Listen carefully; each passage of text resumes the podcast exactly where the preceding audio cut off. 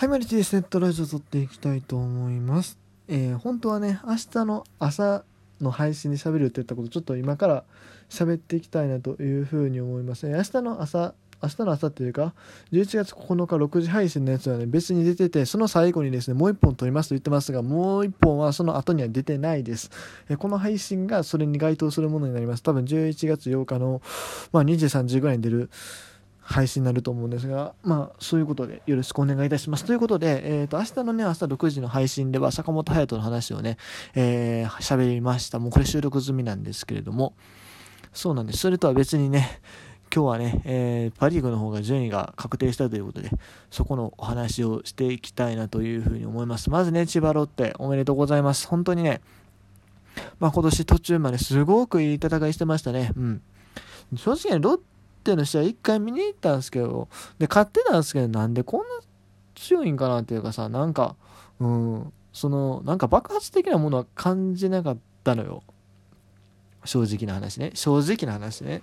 なんかこう、山賊打線みたいなその分かりやすいものがあるわけでもなく、圧倒的リリーフ陣とか投手陣っていうわけでもなく、うん、なんかなって思いながら見てたんですよ。特に打線なんかひどいもんすよ。はっきり言って。ひどいもんすって怒られますけど。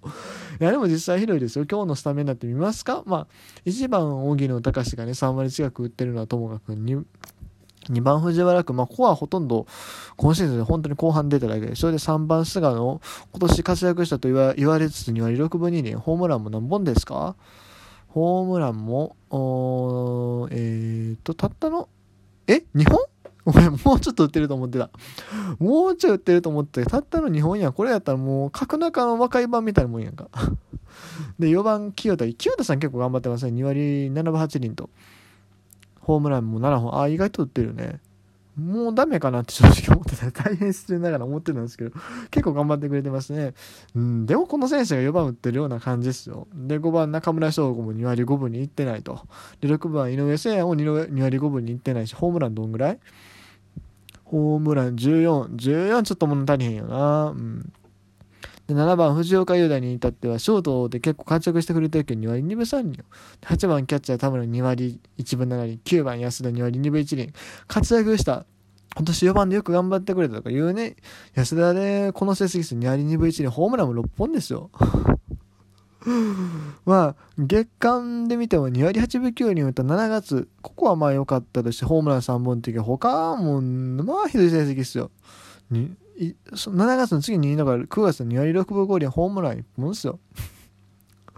これ、いやまあさ、なんか、清宮とかとよく比較されるけど、清宮とどっちがいいのっていうレベルやと思うよ、正直。まあ、守備とか考えたらさ、また変わってくるかもしれんし、まあ、打点とか勝負上手とか考えて、まあ、石田選手、評価されてるとこもあるんやけども、これ単体で見たら、まあ、そんなに、ん？っていう感じだと思うんですけども、そうなんです。チーム全体見てもそんなにね、なんかめちゃくちゃ強さは感じない。これ最下位のチームの成績ですって言われても、正直納得じゃないですか。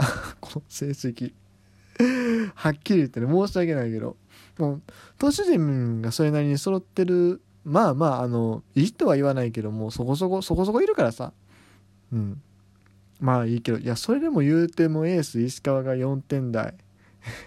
貯金1つしか作れてないと。まあ、美馬さんがよう頑張ってくれるけど、それでも防御率4点近くある。まあ、貯金6はあるけどね。ああ、二木が貯金6か。防御率3.4。ああ、なるほど。でも種市だって離脱したしさ、ほんまに。いや、マジで マジでさ、なんでこのチーム、こんなええ位置につけてんのって 成績じゃないですか。それぞれを見ていくと。なのにね、よくここまでやったなと 僕だって今年ロッテ最下位予想してたんですよ。マジでね、そ成績、個人の成績だけ見たらね、ほんまに最下位かなって思っちゃうんですけども、全然オリックスのとかの方が上に見えそうな気がするんですけど、そうなんですよね。いや、これはもうね、まずね、ロッテミスしないよね。ミスしない。でもどうなる？エラー数的に言うとどうなんですかね。リーグの中では、ちょっと確認しますね。えー、っと、順位表で確認できるんですけども、リーグの中で失策数はどうなんでしょうか失策、あーごめん、今見てるところにちょっと出てこへんな。ああ素晴らしいですね。失策わずか53とおおちなみにソフトバンク57で、まあ、ロッテが、まあ、要はリーグで一番失策が少ないっていうね。意外なのがねその次に少ないのがオリックスとの60ってとこですけども。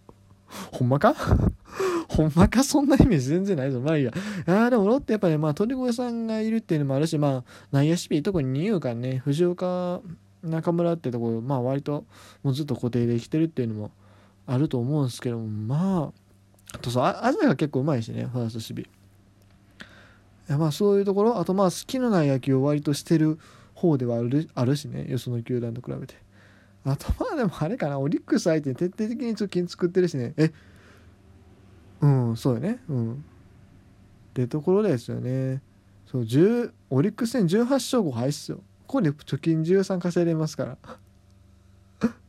他はね西武にも楽天にも巻き越してるんですよ。日ハムも貯金3ですよ。でソフトバンクに貯金1と。オリックスよね。これか。ロッテの立て役者オリックスですねこれ。いやでもねあのまあでもそのオリックス相手にしっかりこの落とさなかったっていうとこ本当すごいんですよ。うん。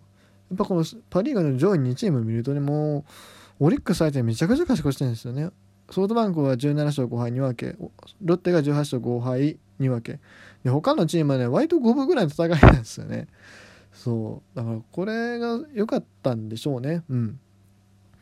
ロッテはねでも今年まあなんだろうその今年今年っていうかまあそうねロッテになってからね結構うんまあいろんな補強を積み重ねてマインド的なところはしっかりしてきたというかそのチームとしてどんどん成熟してるって見ていいんですかねこれは。あの井口さんになってからもう3年目でしょ。まあ1年目も2年目のあとわずかのところで CS を逃したっていうのがあった中で今年しっかりなんとかね ほんまになんとかやけど CS の切符をね掴み取っていうところでねうんどんどん成熟してるのかなと。メンバーもね結構いろんな補強あったじゃないですか。勝者のマインドを持ったねあのホークスから福田周平が帰ってきて楽天から美馬が来て、まあ、もちろん出した選手もいましたよ。あの第一を出したりとかもしたけども。ねあと鳥谷さんを補強して、えー、沢村もチェーンウェイムにやってきたと。いうことで、ね、まあ、すごいチーム全体盛り上がりましたよね。いろいろと。うん。まあ、そんな中でね、まあ、やっぱちょっとあれだけが残念やったよね、コロナのあれだけがね。まあ、別にその何か、まず違反結果あれあったのかなかったのよくわからんけども、でも、なんだ、ああいうのが出ちゃうと、まあ別にその、選手、特定の選手がね、なんか悪いっていうのは違うと思うんですけども、やっぱりもうこう、なんだろう、ムード的に影響した部分は少なからずあるのかなと。まあ結局でも最後ね、ソフトバンクがあまりにも強すぎたから、こうなったっていうのはあるんですよ。逆にちょっとロッテ負けすぎてる部分もあるんでね。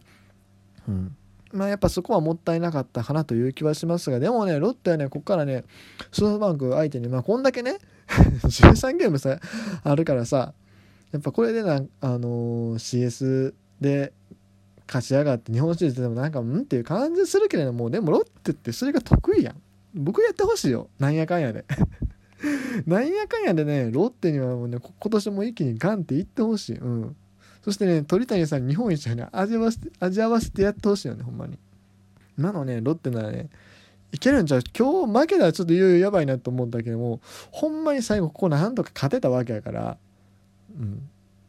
チャンスはある。チャンスはある。いけると思います。ということで頑張ってください。はい。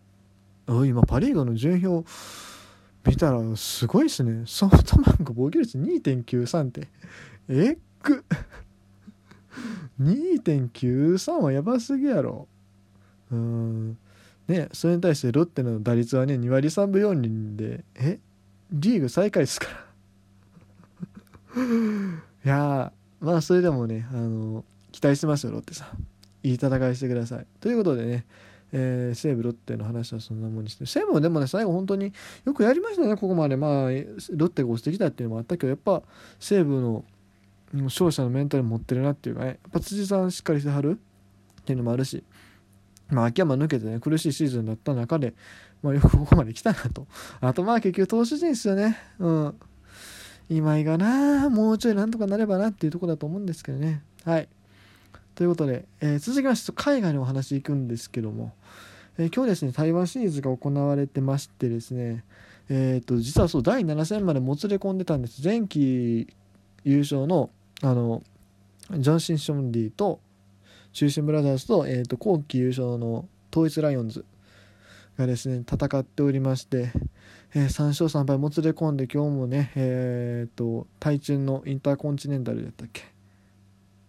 いう球場があるんですけどもそこで、えー、まあ、ブラザーズの方の本拠地なんですけども試合がありましてね、え、先発ソフトバンクミランダっていうところでねブラザーズの方が僕はもうブラザーズの方を応援してるんでどうなるかなって思ったんですけども残念ながらね、えー、逆転負けしました。残念。残念もうん。なんでブラザーズを応援してるかっていうと二軍監督がリン・ウェイツで、えー、今日もリン・ウェイツのねあのユニフォーム着た人がね球場内にいましたしあと阪神甲子園球場で巨人去年やっててその時に作ったなんか縦縦島のあのユニフォームなんかもね着てるファンの方いましたしやっぱり凛ちゃんが育てた選手が出てたりっていうのもあるんで、えー、期待してたんですけども まあ本当に今日しか見てないんですけどね台湾シリーズに関しては。今日しか見てないんですけど残念ですね。買ってほしかった。うん。でもすごい盛り上がりでしたね球場内。あの日本と違って結構声とかも割と出せるしあの動きとかも OK やしっていう中でね、えー、すごい熱気を感じましたね、うん、来年以降また台湾行けたらいいんですけどね。来年以降こそねまた台湾で 野球見たいんですけどちょっとねまた政治的にどうなるのかねそこら辺の不安もあったりしてね。ちょっと難しかったりするかもしれないですけども。まあいずれ見に来たらいいなというふうに思います。はい。ということで、えー、今日はこの辺で終わりたいと思います。じゃあ明日の朝ね、えっ、ー、と、坂本2000本おめでとうのやつ出るんでよろしくお願いします。以上、T でした。